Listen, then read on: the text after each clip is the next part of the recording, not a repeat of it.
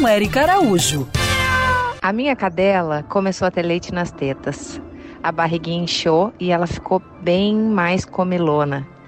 Ficou mais quietinha, mais isolada. Essa é a voz da Renata Zanella, nossa querida ouvinte. E esse relato é sobre a sua cadela Mel, que está com pseudociese, mais conhecida como gravidez psicológica. Neste caso, a fêmea acha que está grávida e tem todos os sintomas de uma gravidez. Ela pode até fazer ninhos ou cuidar de um brinquedo como se fosse seu filhotinho.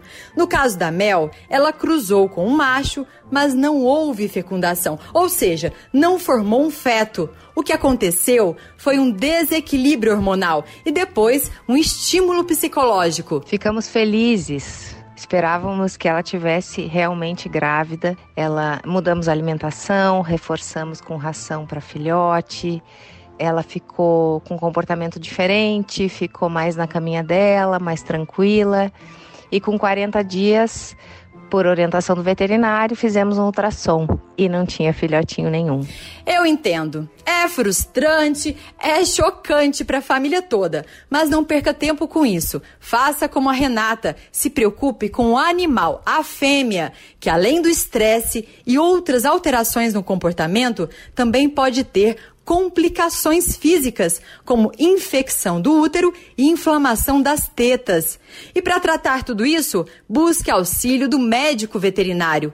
A única forma de evitar a gravidez psicológica, que pode se repetir, é castrando as fêmeas. E dessa forma, você também evita diversos outros problemas.